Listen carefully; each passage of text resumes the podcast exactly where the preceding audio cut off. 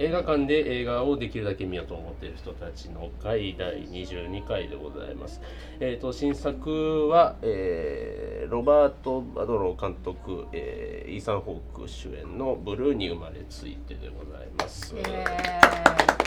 ボーズビブーボートビブルー、はいねあのちょっとねパンフがねボートビブルーってバーンって英字で出てるんでさっきあの放題じゃなくて現代の本読んじゃったっていうぐらいだったんですけどもはいまあえっ、とじゃあちょっと、えーどうしましょうあらすじの方からはいちょっとどうぞ先にお話を、えー、とパンフから引用しますが、えー、と1950年代に一世を風靡したジャズトランペット奏者チェット・ベイカーイーサン・ホークですね、がありますけどもドラッグ絡みのトラブルをたびたび起こしスポットライトから久しく遠ざかっていたで66年公演先のイタリアで投獄された後にアメリカへ帰国したジェットは俳優として自伝映画の撮影に参加するが麻薬の売人から無言たらしい暴動暴行を受け病院の送りの受け目に遭ってしまうと。顎を砕かれ前歯を全部失う重傷を負いキャリア終焉の危機に直面したチェットの心の拠り所は映画で共演した女優ジェーン・カルメニジョの存在だったとジェーンの献身的な愛に支えられドラッグの誘惑を絶ったチェットはバスへのピザ屋でライブを行うようになるが怪我の影響で思うような演奏ができない旧知のプロデューサーのディック・ボックカラム・キース・レニーにも愛想を尽かされたチェットの再起への道のりはとてつもなく険しかったそれでもトランペットを手放さなかったチェットは徐々に輝きを取り戻しビバップの巨匠ディジー・ガレスビーの計らいでニューヨークのバードランドへの出演が決定するしかしその名門ジャズクラブはかつて若かりしチェットがマイルス・デイビスから厳しい言葉を投げかけられた因縁の場所でもあったやがてライブ当日マイルスとディジージェーンやディックが客席に見守る中人知れず極限のプレッシャーにあえぐチェットは人生の全てをかけたステージに立つのだったと話ですねと。いうことで、えーっとお送りしていくんですけれども、まあ、そんなところで本日の映画とお酒のコーナあーでございみます見た人は聞かなくていいですかあいろいろあれですけども見た人 じゃああー見た人全員見てきた中でのタリアお願いします、はいちょっと説明だけ映画とお酒のコーナーでございます。 はい。まあ、あ今回のの、はいこのコーナーはですね、えっ、と、ミモネとののんちゃんが映画部部長、私、おじいに、えっ、と、映画にちなんだお酒を紹介するコーナーでございます。本日は何でしょうか。え本日はダニアン、どこの何々なんでしたっけフランスですけど、あまりブルーのちょっと着色料で。ブルーハワイ的なやつですか。ブルーラ・バーク・ブルーっていうすごく青いねスパークリングワインで、はいあのすまごあ、いね、今日あはのベタ鮮にやかな青なんですけあどの、ブルーにうん生まれついた人が飲む、いいねぴったりかなと、なるほど。はいあこれはこの色ですけど、スパークリングワインなんですね。そうですそうですおしゃれでしょおしゃはれい。そして今日のあの音楽もちょっとジェットベーカーにしてみましおーた、はい100%。そしてあの BGV はストックホルムなんだっけでワルツをストストックホルムでワルツをっていう、はいあのこれもなんかいろんなジャズ面の似た人がいっぱい出てくるビルバンスそうエヴァンスと一緒にやったあのちょちょっといただいてみたいと思います。飲んでみてくださいなんかね、あ、ワイン。そうじゃないですね。えーっとね、すごいね、もう鮮やかな青なんですけど、ちょっとね、こう、スッとこう、そんなに甘いとかじゃなく、こう、綺麗があってね、なんか、こう、なんちゅうんですかね、こう、いい演奏のようなね、あのお味がしますよ。はい、そんなわけでお送りしていきますけど。なんかこれうますぎない感じがうん。ジェットベーカーっぽい、ねあのーありましたやんあのスタジオでうん何でしたっけ、こうやってく技術はうんぶっちゃけ落ちてんねんけど、それが味になっていそるうみそたういなそうそうそういうそういう感じのなんか雰囲気をま美とっしいた、うんね、美しくも気高くも切ないそんはないはいお味がいたします、あのスタジオはマイファニーバレンタインでしたよね、うん確か。うんいつ歌うねんと思ったらあもうここで来たかみたいなね、まあね、それでちょっと語っていくんですけれども、えー実は学生時代ジャズ研究会なるものにジャズ研所ジャズ属を研していたんですがあんまりちゃんと本式のジャズなんか触ってなかったので ジェットメーカーってぶっちゃけ名前とトランペットやってた人とあとマイファニー・バレンタインの人ですよねっていうことぐらいしか知らなくてなんかで大抵のジャズ面ってドラッグ漬けですよねみたいな謎の偏見はあったんでそれでなんとなく交通事故で序盤は死んだ分と思うんですかったんですけどなんかすげえ前知識いるなって思いながらちょっと見てたんですけど、どうですか皆さん。けどあのなんかもう好きすぎて好きすぎてというかまあジェットメーカーはずっと聞いあんま聞いてない人いますよ全然聞いてなかったですあそうですちそょっのと何枚かアルバム持ってるうんおうまずちょっとチェットベイカーについてん皆さんのチェットベイカーどんなあ感じのを慣れ初めというかなんかこうあんまり正統派でないようなイメージがあってねあのー歌もそんなにうまいとは思わんねんけどでもあれは彼にしかできん歌やし、んであとそのトランペットもねあまりこうビブラート使ったりとか、うんあのーでアドリブ使ったりとかなくて結構ストレートな。うんでもねあのースッと入ってくるっていうかな、う綺麗な音してんねんけど分かりやすい分かりやすいでもあのーこの映画でもそのマイルスとかディズ・ガルスピーから、あのー批判されとったみたいに、あのーちょっとあまり本当やったらそのマニア受けはしない、うんうん、ちょっとポップなうんイメージがあってでもあの歌声はコロッといきますよね女性は。ううんすごい中ねどっちか中性的なそうそう感じがして、ね、独特なんだよねやっ私もいあのカフェの方でレコードかけてる時ジェットベーカーかけてたらよく「女の人ですか?」って聞かれることが多くあてーあのいや違います男の人ですよって言って「え女の人男の人ですよ」って言っても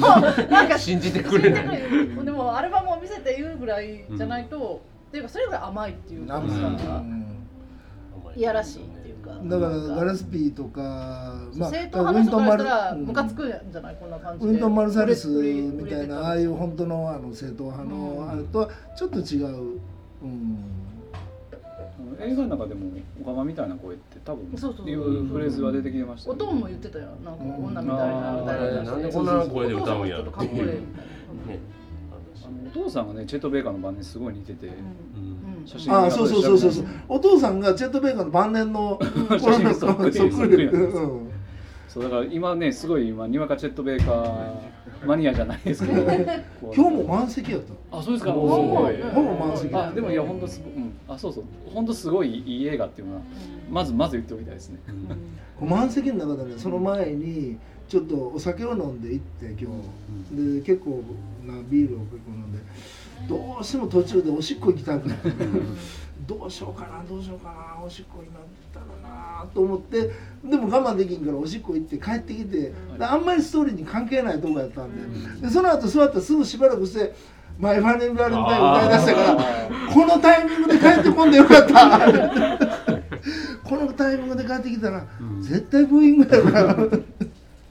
なるほど私逆に全然知らなかったんですけど、ああマイファニーバレンタインはチェットベイカーのオリジナルではじゃないですじゃないえじゃー、ないとコール・ポーターじゃないえっと誰だったかな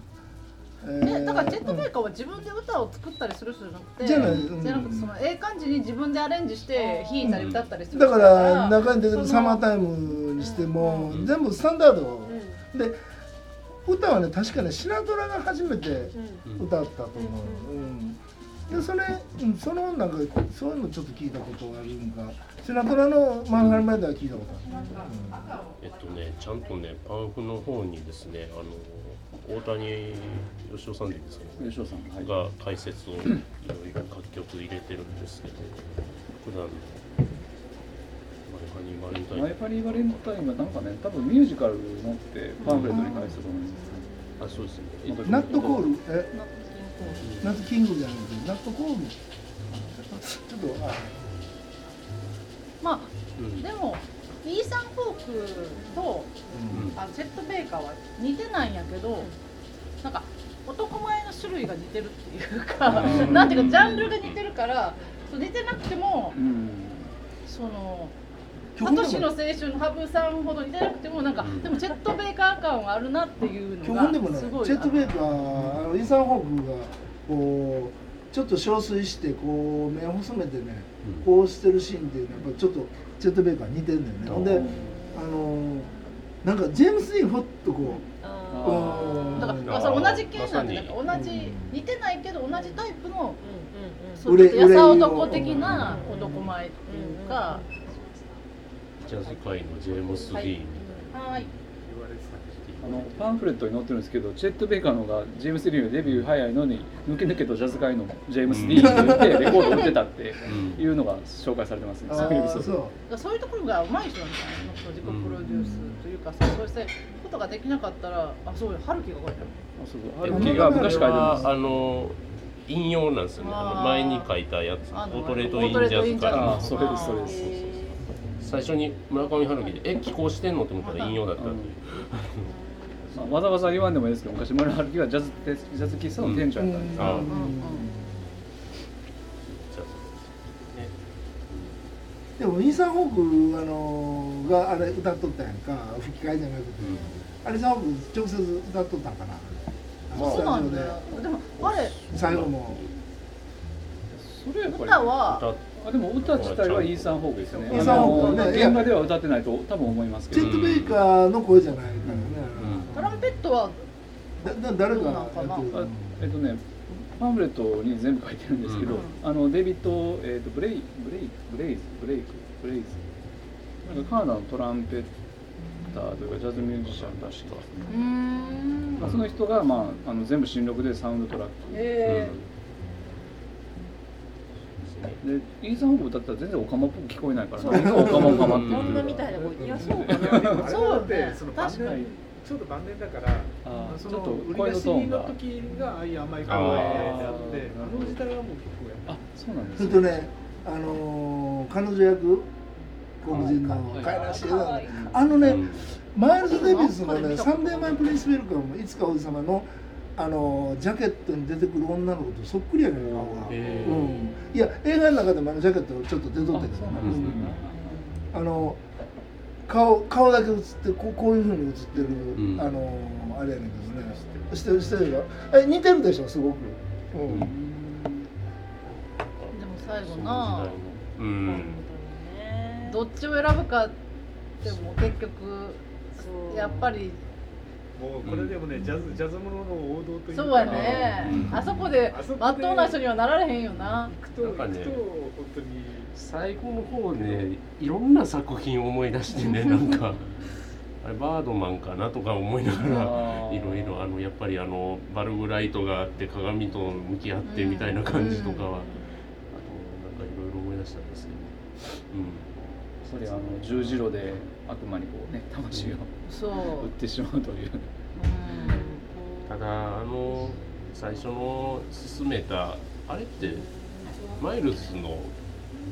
それのまあ女グルの子ーっピてーいみたいいなですか感じあれはっていああうの薬を教えてもらうやつ、まあ今映ハ画ローハローなんだっけななんかみたえっいとなねハローですあれかっこいいなって思いなあがれかっこよからったちょっと思い出せないですけどあのなんかお祈あのりピアさもお祈りかのようなやつ雰あの囲気がいい似てるあよれはかっこいいなっていう。あ本当だあの今ねマイルス・デイブスの「サムデイ・マイ・プリンス・ウィルカム」っていうねジャケットのやつがすげえでも似あてのるでしょなんか似てます雰囲気があの映画を作るっていう話はほんまにあった話やもんその自伝映画を作るみたいなえーとね、パンフレットに載ってるんですけど企画はあったんですけど、んなんかね流れてるらしいですあー逮捕かなんかうでんまあそこを今回どつかれたっていうね、でもあんだけと掴んでもいいのになと一番大切なとこをさでも相手がチェット・ベイカーで分かってそうでしうんょ、顔をやってるあれあの薬代を払ってへんかったってことそうそうそううんなああでも今の時代の例えばメキシコとアメリカのな南米とアメリカの麻薬ものとかの麻薬カルテルの仕返しの仕方とかがとんでもなくうん残う虐んやうんかあられあれみたいなやつこの前見そうたよいうのは昔から残虐やったんだなうん、まああるいはね他の客に対してっていの見せしうめねああ見せしめみたいな、ちょうど良かったんじゃないですか、まあチェット・ベイカー有名やしでもチェット・ベイカーのハート・アゴを訴えたら、あの損失は薬代よりもはるかに高い、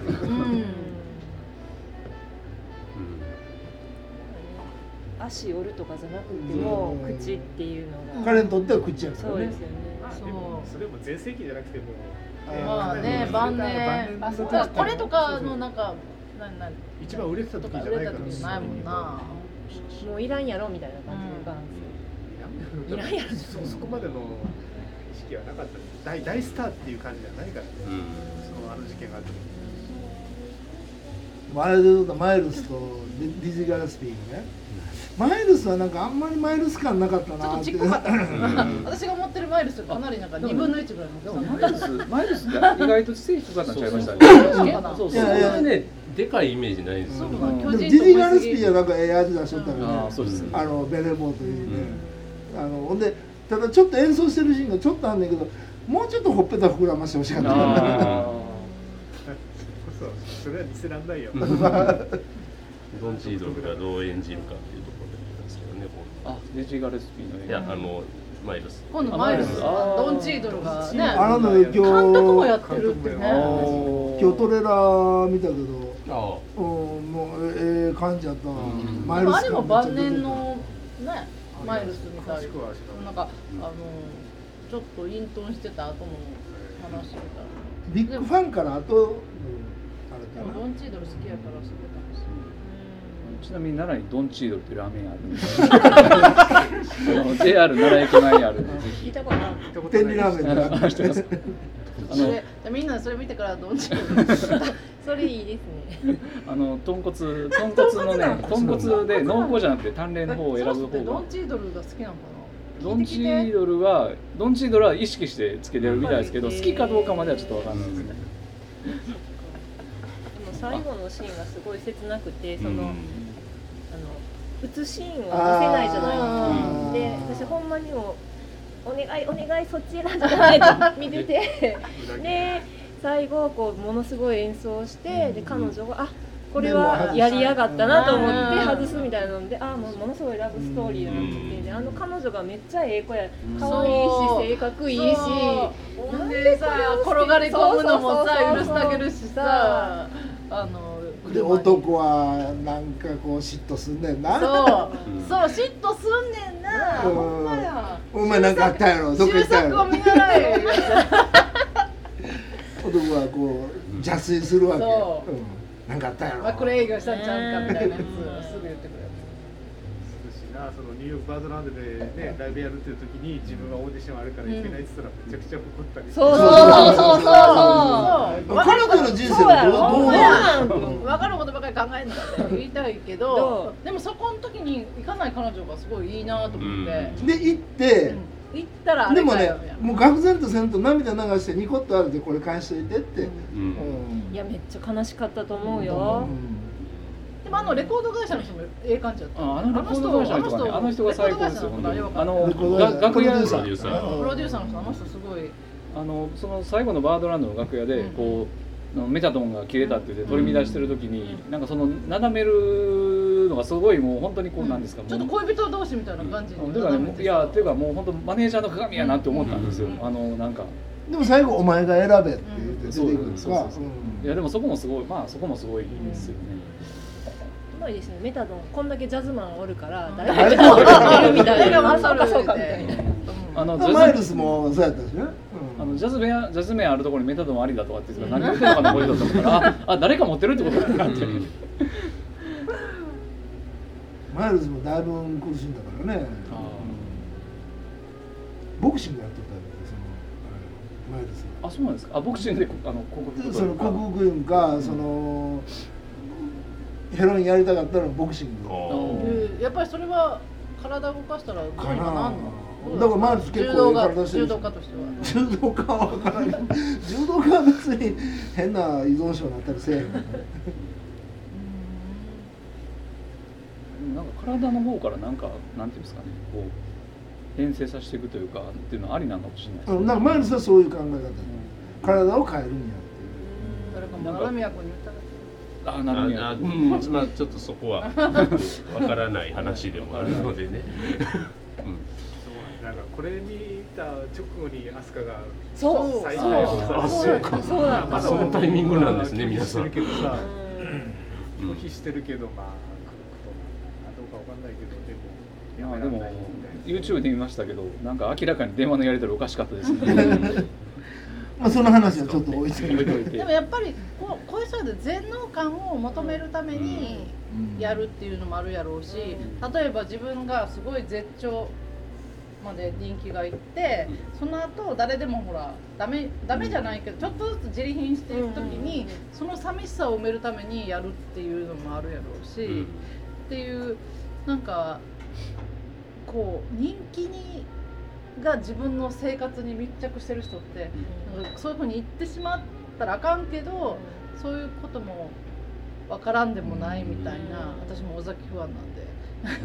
まあまあお酒だから完全にそっちですそよっねちそっち自あ分のうん実力なんかなんか自分彼の場合は多分私が思うんですよなんか10代のうちにうん教祖みたいになっちゃって、うんその後20代になってその後何を歌ったらいいねみたいになった時に歌うものがないとかいう感じでニューヨーク行っうてんダメになっちゃってでそういう薬を覚えてダメになったっていうたまたまね、うんこの絵「ブルーに生まれついて」を見る前の日に「シュガーマン」っていうドキュメンタリーシュがガあーったマんンですけどロドリゲスっていうあのねあのアメリカの要はデトロイトでいまだに肉体労働してるおっちゃんなんですけど、うん実は南アフリカですげえレコすーごドいがバカ売れしてたっていうビートルズなり優位うーんまさにあのシュガーマンの歌詞がそういう話でシュガーマンで要はあの、ね、あーお砂糖状のそういう白い粉ですよそれを売ってる人に対する歌であれがなんか要は早く売ってくれともうこんなクソったれなよあの人生もとっと忘れてしまいたいんだみたいな歌詞やったんがまさにちょうど時期が重なってなんだろうこの感じはと思いながら見てたんですけどたまたまなんですけど。シュガーマンは数少ないハッピーエンドの二次さんの まあハッピーエンドってごいうか本人はすなんか生き神様のような方なんですけなどんかすごそういうストイックな人なんがかすげえ歌詞なんですけど、うんそれは周りのことでみたいな、ごめんなさいちょっと別の映画の話になっいちゃやうんいでやすいけやどあるある、あの死んでたっていうのに実はっていう話だからそうそうそうなので今 Hulu でやってるんで見れる方はぜひとかシュガーマンシュガーも奇跡に愛されたシすュガーもすごいいい映画ですね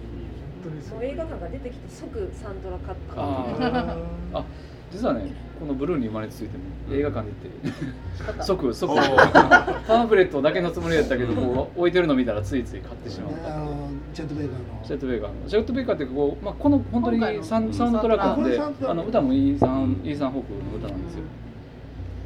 あでのもなんかイーサン・ホークはちほょうどんまなんこのか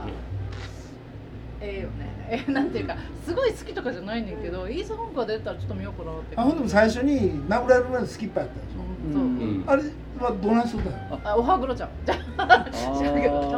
ーでもまあまあ普通 CG にちゃう普通 CG にいや そこまで普通に塗ってたと思いますけどあ、塗っとったんや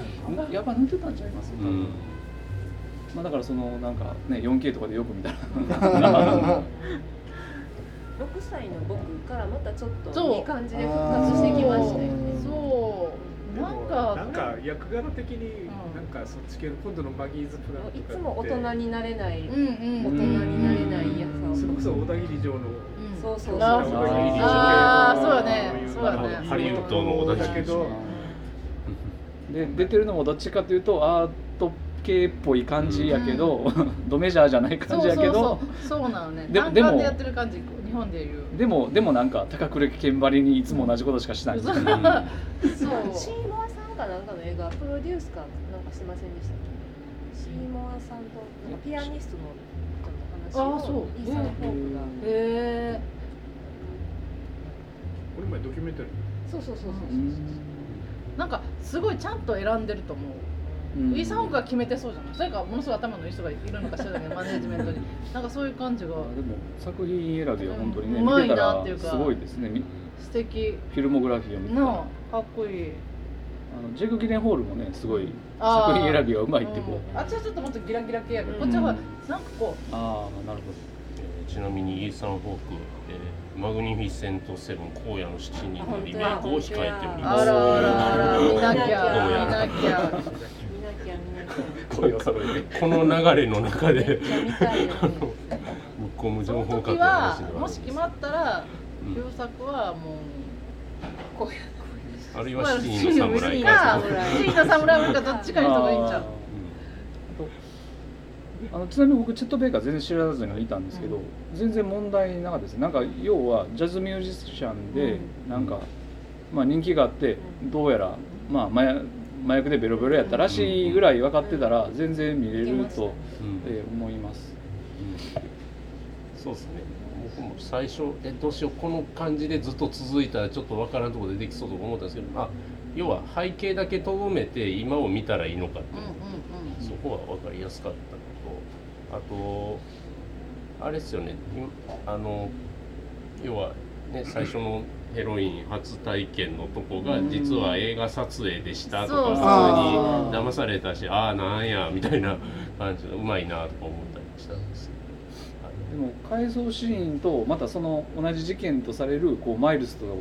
の出会うところとかが途中で流れたりしてそこも結構なんかあれですよこうんうん。虚実が入り乱れるというかうんそうそうそうそう。すごいうんっちゃごちゃになってる映画というか、うん映画やなこう映画好きな人がさらっと見るに映画っていうかあーなんかそのうんそうですねめちゃめちゃいいとかじゃないんやけどなんかジャズのうんマニアでななくてくもても見れる全然し、うん、しっかり作ってるしねえ逆に映画めちゃ映画好きとかじゃなくてもまあちょっとそのなんていうんですかねあの、まあ、静かな映画も見れる人やったら普通にこう美しいラブストーリーやと思って、であとあれですよねあのこのえっ、となんていうんですかねあのベンツのバスで住んでるじゃないですか、ワーゲンあワーゲンごめんなさいワーゲンでああの辺のなんかああそこのこう風景というかなんかこういいろんなねよ夜明けだったり夕暮れだったりこう本当に、まあ、日曜日の午後みたいな時だったりいろいろなシーンがあるんですけど本当にこう綺麗美しいもうねすごいなんか彼女のおとんとおかんが会いに来るのに、うんすごい波打ち際みたいな、うんあんなこと絶対ないよなあんなあんなロマンチックなおとんとおかんと会あうれみたいすな。ごい気になったのがアイスがあるんで行きましょうみたいな話をしてたあんあ、でしすてけたどお母さんは。あ、すどごいねど。こどこに置いてと溶けませんとか思いながらなんか家に冷蔵庫にあ アイスクリ家ーにムがああっるたじゃのんねあのトラ結ックにあんなかな局れ許したんか許されてへんのかもよくわか結ら局ない。よくわからずみたいなうやむや。で、あの二人は結婚してないんかな。どうなんですか。別れた結そう局だ別れたね。一回も結婚はせず。でも男ってあかんでもね子供ができたの言うた瞬間にいいとかね慌ててちょっと持っててとか言うてねトランペットからリングを外して、なんかねこれあ、でもこれ持っててこれ持っててみたいなあの感じ。うん何かな何かなって思ったらあれなんかええ感じ。ロゴリングあの指輪を作ってプレゼントするっていうね、うんですねうんまあモテるわジェットベーカーは。うんあのくど くどいてる時もよかったですよねあのボーリング場でねそういそうそうやーあんなんあんなんやろうと思って絶対できへんわって思いながら見てましたけどあれビール飲んでんすかビーああれビれ、あールのじゃ茶ない色いあですかれビール。ビールじゃないですかえードクターペッパーと思ったすげえだから瓶が太すぎてそうなんかあーデカビだからか飲んでるのかなって思う最初でっかいあの赤のあれやったからあバドワイザーかな思ってちゃうしでなんかピザ屋でこう調子持ち直した頃に、なんかサインちょうだい言うてあー忍ばせてくるお姉ちゃんおったじゃないですか、でもこの前田代正史そうのその話あーそうその話をしようとしてて言ってその話。古今東西どこでも同じことするやつがいいんやなと思って、うん要は田代正史も一回捕まった後に、覚醒剤でなんかイベントかなんかでペッて渡されてまた戻っちゃったみたいなことがあなんるらかしいそういう人が本当はあの大変なんでしょみたいな感じで。なんかお察ししますみたいなお察感ししじまですよ忍ばせてでもパーティーパーティーじゃないわ演奏したスタジオで演奏した後もああのーんそうそう髪の長いなんかそうそうねそうだからああいうことってほんまあるんやなってこの前私シザーハンズみたいなそういう感じ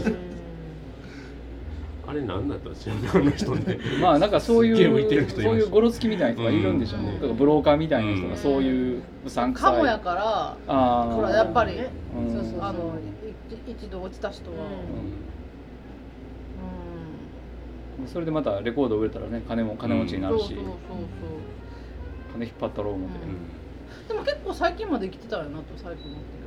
80何年とかそうそうう80 80飛んでなヨーロッパに行ったよねうん僕88年生まれなんあんまです知けらなどいで死んだってわちかょりやうすどい88年に亡くなってはります58歳と50若いな俺と同い年やんあー気をつ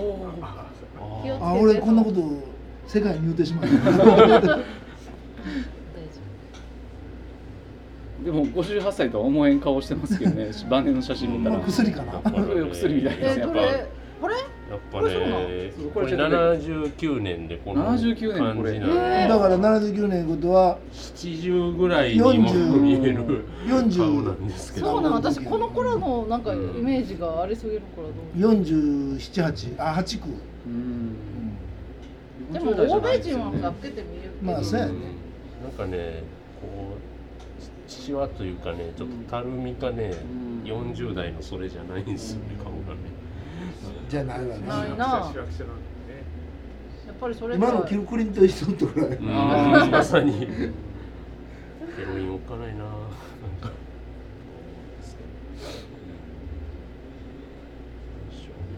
あでもねクリスマスなんで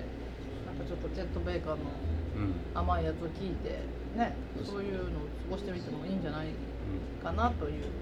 そうですねあのちなみに YouTube で検索するとこの「ジェット・ベーカー・シングス」っていうアルバムはなかなか聴けないというか、まあ、ちゃんちゃんとねあのあ著作権対策がされててあーこれはまあやっぱり一番売れたのはこれ一でし番ょ売れたのそれ、僕も持ってるわこれ、私もなんかいろんな若い頃いろんに聴なこうと思ったんですアけマゾンプライムであるからどああのちなみに僕はあの Apple Music で聴きました、あはいーえなんとかかんとかはやめたんですかえー、あ Spotify はなんか面倒くさいからあんまりあんまり使ってないですやめたんよプライムミュージックでも聴けるでもまあ下手馬の元祖みたいなと下手なそうそうそう悪い下手けど馬悪いけどそういう感じじゃないそのなんていうかその下手馬今日も言うとったあの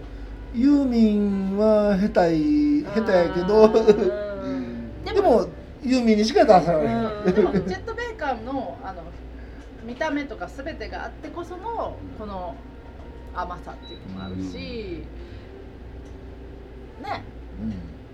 反対にそういうなんか技巧派のトランペッターとかいっぱいいるけどすごいそだからものう人らができる方はできないとあ思うの結構旋律そのまま吹くからねこの人の力うん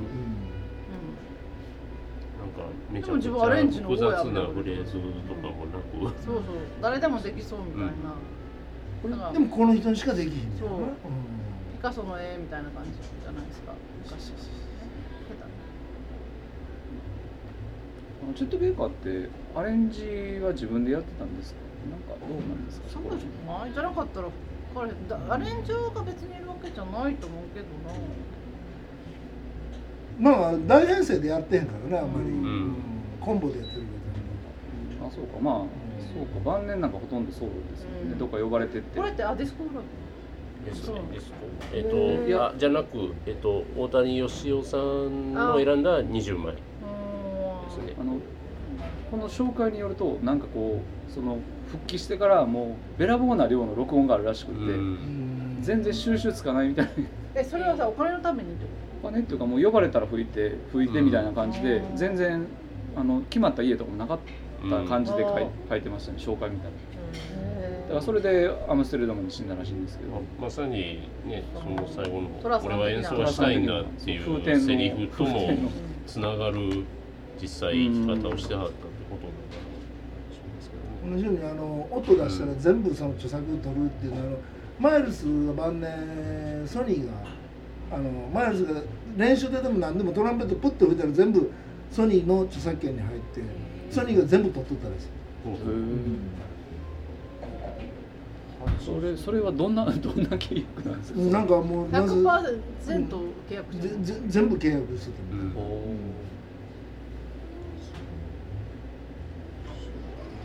でも日本で焼酎のコマーシャル受けてるとこになってるのマイルスえマイルスも出てたんですかあどうぞクイシー・ジョーンズじゃなくてクイシーじゃないマイルスマイルスかあのえ僕が思い出すのは少女だったあのしょっちゅうってクイあれ確かクインシー・ジョーンズやったと思うんですけどクイシーやったかなクイズユーもなんか CM でしたよねいやマイルスもなんマイかルスもあり潤かななんかそんなあ焼酎のコマーシャルぽいでね10なんかね多分僕が生まれる前かますまだんの元心が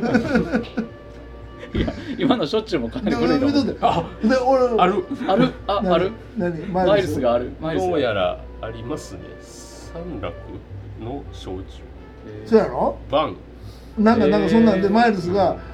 バーッと吹いてピュッと出てるあのの何年後マイルス焼酎やるかーと思ってあとねまあなんかねこれいつ何年かもやわろうからないトミー・リー・ジョーンズもコーヒーやってるしああそうかデカ プリオサミー・デイビス・ジュニアがトリスのサントリーの、うん、サントリーホワイトかちょっと年代までは出ないんですけどああよかった俺嘘つきやろって ちょっと、ちょっと小さめにしますけ次のでも映画も見たよねめっちゃ見ど、ロックグラス傾いてるんですそうそうそう自体が古いんですよ。 すげえ。そうあの時俺衝撃やったけどなうん。うんたでもこのパンフレットを今見てパッと思ったけど、はいこの普通ラッパ吹いてる人がうん時々弾くピアノってめっちゃかっこいいよね、ああの感じ私さすごい好きだね自分じゃない楽器を弾いて弾いてる色気があるえさっきマルチの多いよあれ誰だったかな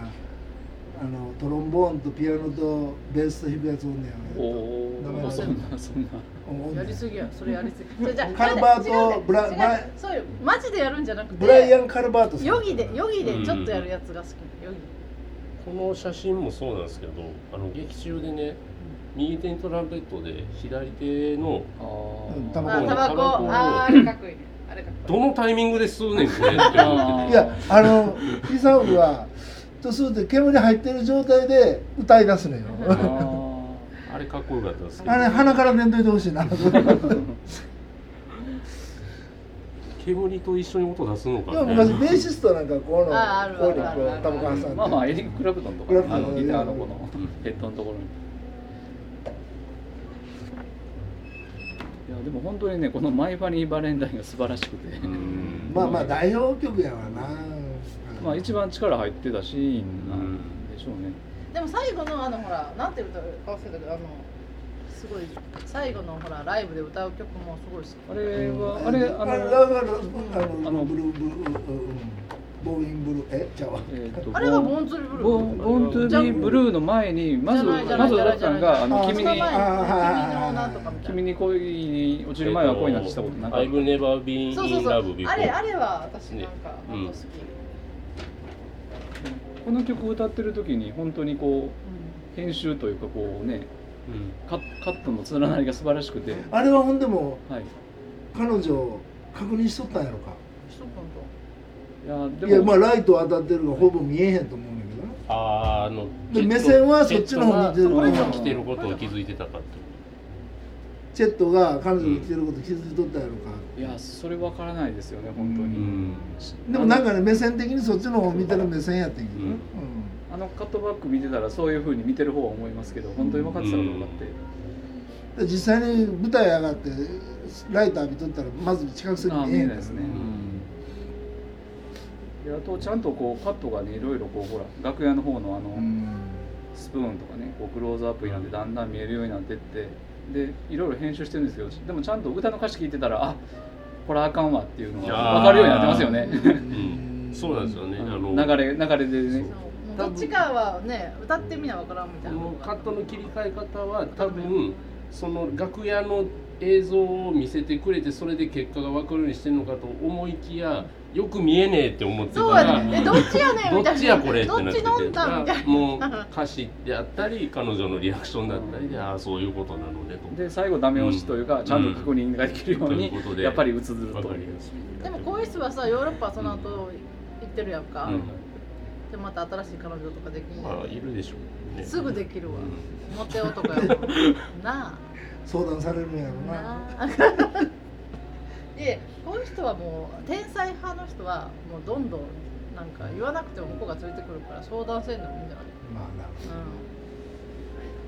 本当にそうやってアメリカで身を崩してヨーロッパに行くっていうのは、ね、ジャズの中うでん結うん構そういう流れがあって、ね、バドバウバドアバズバーバウとかねルもそうあんまり東海岸西海岸関係ない区もみんなジャズ面はそれとやっぱりね黒人ジャズの世界はやっぱ黒人であるっていうのは白人であるっていうのは、だねだから私 MJQ のジョン・ルイスなんか絶対黒人以外入れなかったから、うん自分のあれにでだからベレー・バンスなんかもスコット・ラファロと、うん、ずっと白人でやっとったから、うん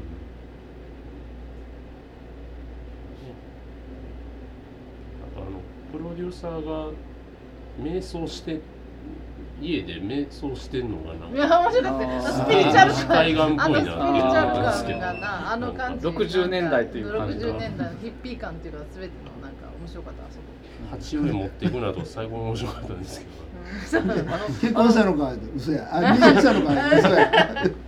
いや本当にあでも本当にクズに書かれててねこれもいいいいですよ ねあのいいあれあそこよかったよかっいたいいいクズでしたねあのあの感じは、うんうん何の得もしないじゃないですか鉢植え持ってっても多分あれ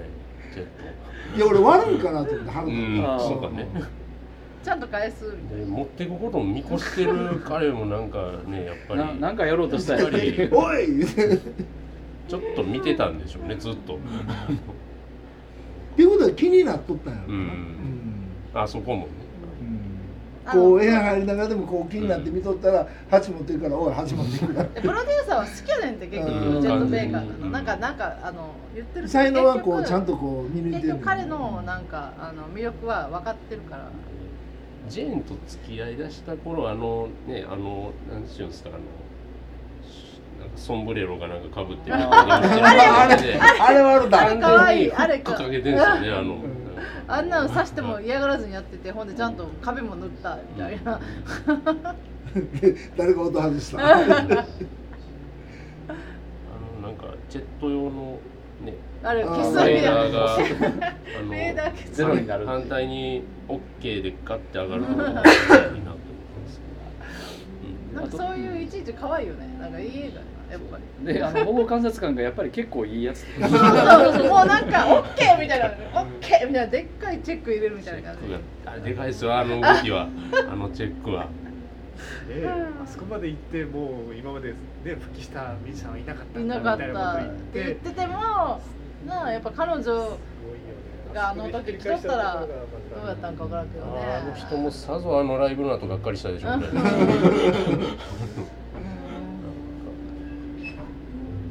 あのままうまくいったらまあ普通に感動した、うんそうなんだよかったねっていうまあとねこビろでュもービューティフルマインド的なそうねね こ本当の後続きますか本当ちでょっともね似てるとこがねそうシーズがあるからねこっちはね両方ともそうやな事実史実という縛りがあるんであのねちなみにねもうもうそろそろ終盤かなと思ってあのこの話したいと思うんですけど、あのえー、と一応チェットベックチェット・ベイカーの生涯に財を取った映画ですけどえこれはね全く史実と関係なくて関係ないというかしかなり史実とは違っててあそうなんそもそもこのこういうこの映画に描かれるような恋人っていうのは存在してないえーああそうなんやあの子おれへんあののパンフレットに回帰総会でもそういうふうに紹介されてました、えであとチェイト・ベイカーが関わった女の人っていうのは、まあ、ほぼ例外なくあのまあまあなんていうんですかねまあビッチああのーよくて黙ってるだけっていうぐらいの人が多かったみたいなことが、まあ、菊池成吉先生の文あら章にそういう紹介先生がおをっしゃるならまあ、だから菊池先生の言葉を信じればそういうことらしいんあですらよでもこれだけ美しい映画が作られるというこのいまあイーサン・ホーク力もありなんというかこれは何なんでしょうねこの感じは、なんかね史実ものとか電気もののねもやっとするところなんですよねなんかその辺がねまあでもこの映画いいの味わいははあありまのす真実のとかってこと言葉はどこにも出てこないあ確かになんかあああ確かにそうかそうかそれはね真摯にほん本当にいいなんていうかよく日本のものだけどブルーに生まれついてじゃなくてそのまま現代のタイトルでよかったのになと思うあうーんなんかいやなんかね横についてるんですよねしかもボうんブルーに生まれついての後にボートビブルーってあれがありましたねサントラも出てますとうんいいですよジェットベーカーは本当あの女の人口説く時にかけてたら大体口説ける感じに なる あメモしとこうと思う じゃないそ使れいこな嫌いな人おらんでしょジェットベーカー嫌いな人おらんのじゃんコールドレッドジョニー・ハートマンで まあ、そうあれはちょっとおっさんすぎるおっさんすぎるやっぱりチェット・ベーカーのあの甘さとこれ老若男女いける感じあそっかおばあさんから、うんうん、少女ができる感じ使いこなせるかどうかはあなた次第でそうですすそとうですいうことでいうことでじゃないんですがまああの「I I've Never Been in Love Before」っていう、うんこの曲があれですよね出会いと別れに歌われるという、素晴らしい素晴らしいです最高やねねまあみんなで聞きましょうというところで、はいはい、新作は「ブルーに生まれついて」でイした。エーイ